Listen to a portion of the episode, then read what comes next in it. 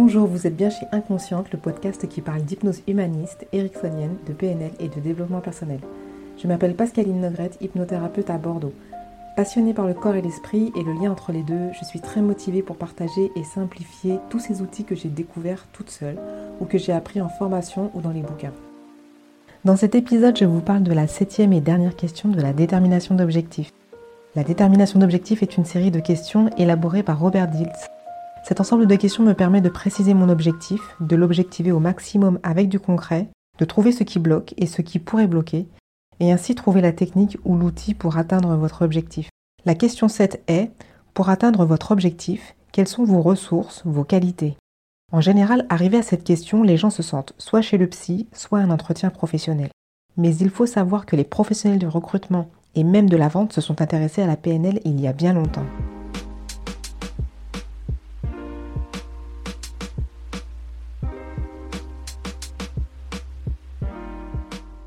Une citation d'Albert Camus, c'est cela l'amour, tout donner, tout sacrifier, sans espoir de retour. Une citation de Mark Twain, nous sommes profondément blessés quand on ne nous respecte pas. Pourtant, au fond de son cœur, aucun homme ne se respecte beaucoup lui-même. Khalil Gibran, vous êtes bon lorsque vous marchez fermement vers votre but d'un pas intrépide. Pourtant, vous n'êtes pas mauvais lorsque vous y allez en boitant. Même ceux qui boitent ne vont pas en arrière. Georges Bernard Shaw, si tu as une pomme, que j'ai une pomme et que l'on échange nos pommes, nous aurons chacun une pomme. Mais si tu as une idée, que j'ai une idée et que l'on échange nos idées, nous aurons chacun deux idées.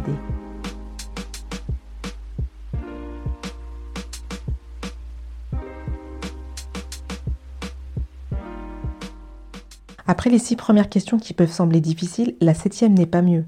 Quelles sont vos ressources intérieures et extérieures? Quelles sont vos qualités pour réussir à atteindre votre objectif? Ah, enfin du positif, après avoir disserté sur vos blocages, vos bénéfices secondaires, les rêves du futur et les échecs du passé.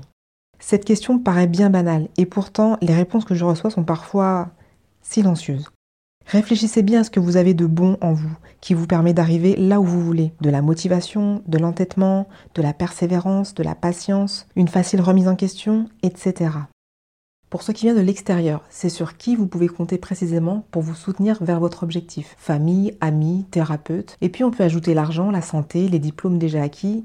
Il s'agit pour vous de cogiter sur vos points forts, pour en prendre conscience et les utiliser, car souvent on a plein d'outils sous le nez, mais on ne les utilise pas, et c'est bien dommage. A l'inverse, on pourrait à tort penser à une personne très proche comme une ressource, et en fait pas du tout. Par exemple, une femme qui veut arrêter de fumer et monsieur ne veut pas. Ça va être un peu plus compliqué que prévu. Un jeune adulte veut partir à l'étranger et sa mère a tout le temps besoin de lui. Là aussi, elle ne sera pas un soutien, ni une ressource.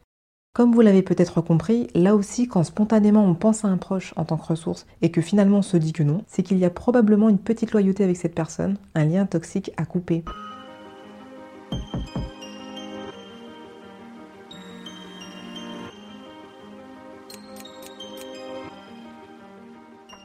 Parfois, il n'y a pas de réponse à cette question.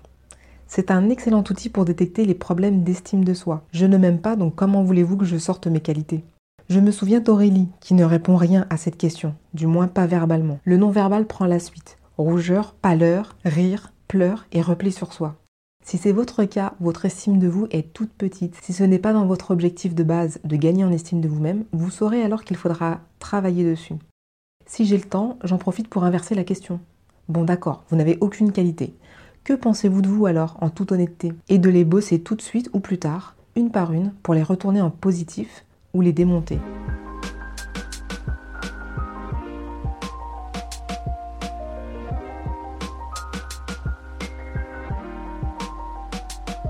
Alors, pour nos trois exemples, voilà ce que ça donnerait.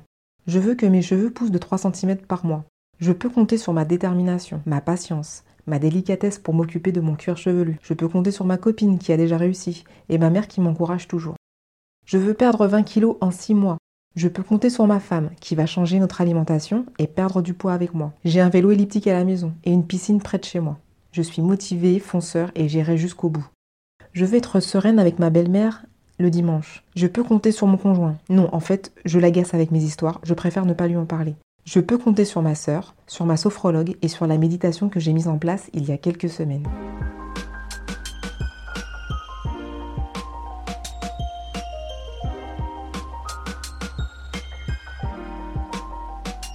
Voilà, avec tout cela, votre inconscient a déjà les clés en main. Elles existent déjà et il va vous en faire trouver d'autres sur le même modèle. Je vous rappelle que votre inconscient est bienveillant et une fois qu'il a compris votre objectif, il va faire le maximum pour vous aider à l'atteindre. Une fois que vous avez répondu à cette septième et dernière question, vous récapitulez le tout et vous stabilotez les points qui vous semblent essentiels. Il se peut que suite à ce bilan, il se dégage des sous-objectifs comme apaiser des souffrances, des disputes, des déménagements, des critiques, des jugements. Parfois, la prise de conscience est suffisante. Parfois, il faut écrire une lettre pour une personne ou pour une situation et déposer tout ce que l'on porte et qui ne nous appartient pas. Parfois, faire le tri dans ce bazar est trop compliqué à faire seul et vous pouvez consulter pour y voir plus clair. C'est ce que j'ai fait à mes débuts. Trop de réponses à mes questions et donc euh, impossible de dégager quelque chose de juste. Je vous rappelle la citation d'Albert Camus, C'est cela l'amour, tout donner, tout sacrifier sans espoir de retour. La citation de Mark Twain, Nous sommes profondément blessés quand on ne nous respecte pas. Pourtant, au fond de son cœur, aucun homme ne se respecte beaucoup lui-même. La citation de Khalil Gibran, vous êtes bon lorsque vous marchez fermement vers votre but d'un pas intrépide. Pourtant, vous n'êtes pas mauvais lorsque vous y allez en boitant. Même ceux qui boitent ne vont pas en arrière.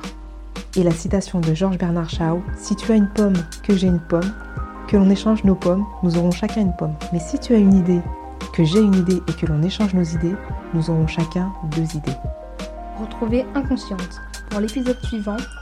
En attendant, vous pouvez aller du côté de YouTube sur la chaîne Pascaline Hypnose Bordeaux sur Facebook, Pascal Hypnose, tout attaché. Et sur le site ou le blog, vous trouverez les liens pas loin ou via Facebook. Si vous aimez, partagez, commentez, likez et abonnez-vous. A bientôt